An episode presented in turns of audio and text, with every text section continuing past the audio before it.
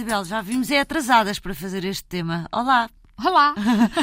Estávamos aqui a falar de, de, filmes de terror, devíamos ter feito isto no Halloween, um, mas pronto, se calhar foi por causa do Halloween que também nos, nos lembramos. A nossa queda, a queda do ser humano pelo, pelo, pelo terror.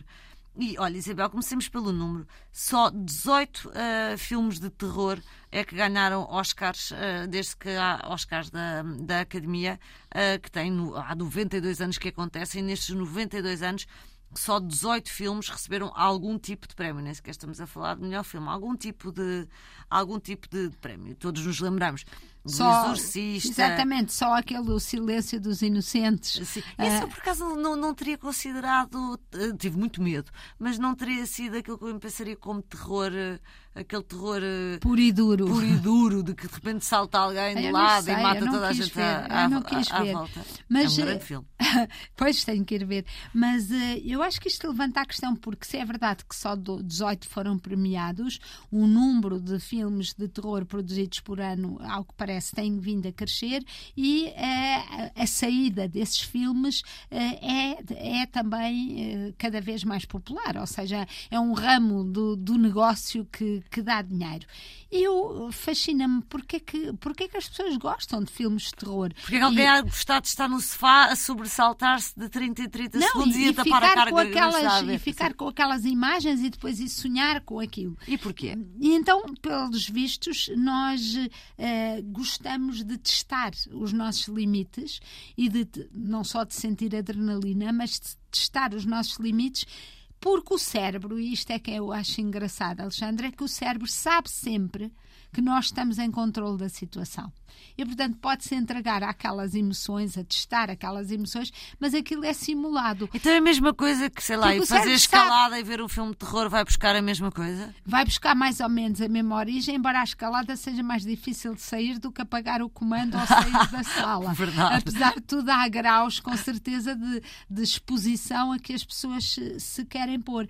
Mas eh, eu achei engraçada esta ideia de que uh, nós julgamos que estamos a enganar o cérebro e a dizer, não, não, eu, eu, portanto, eu seria aquele que foge, eu seria aquele que conseguia vencer, eu superaria estes obstáculos, eu mataria os, os fantasmas e os monstros todos e os vampiros, mas na realidade é sempre uma simulação.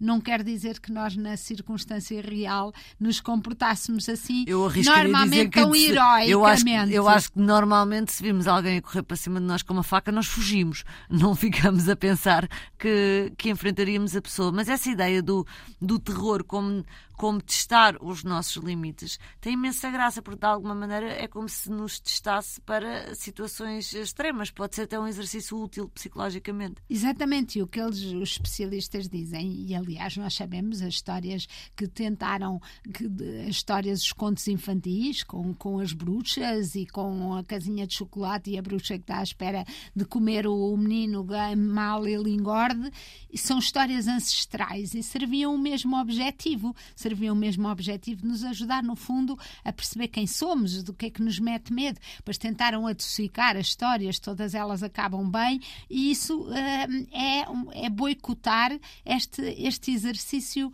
que, no fundo, uh, se calhar precisamos ancestralmente de fazer. Sim, é boicotar, mas ao mesmo tempo, Isabel, essa, aquilo que nos permite acordar todos os dias de manhã e sorrir para a vida é essa ideia de que vai ficar tudo bem. Eu, aliás, desde a pandemia que odeio esta expressão do vai ficar tudo tudo bem, porque entretanto só me lembrar que o Iris.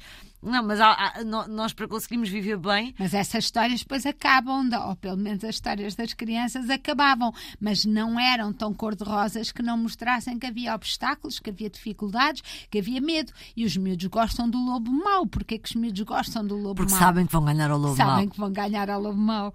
E só para lhe dizer uma coisa, porque é mais um, um número, mas o estudo em, é, feito já em 2020 com 310 participantes e publicado numa revista científica, diz que os fãs do género tiveram muito menos ansiedade durante a pandemia e os confinamentos. Portanto, para eles aquilo já é tudo natural. Isabel, receite-lhe O Silêncio dos Inocentes, grande filme, e não se pode passar pela vida sem ver os, pelo menos os filmes que ganham os Oscars.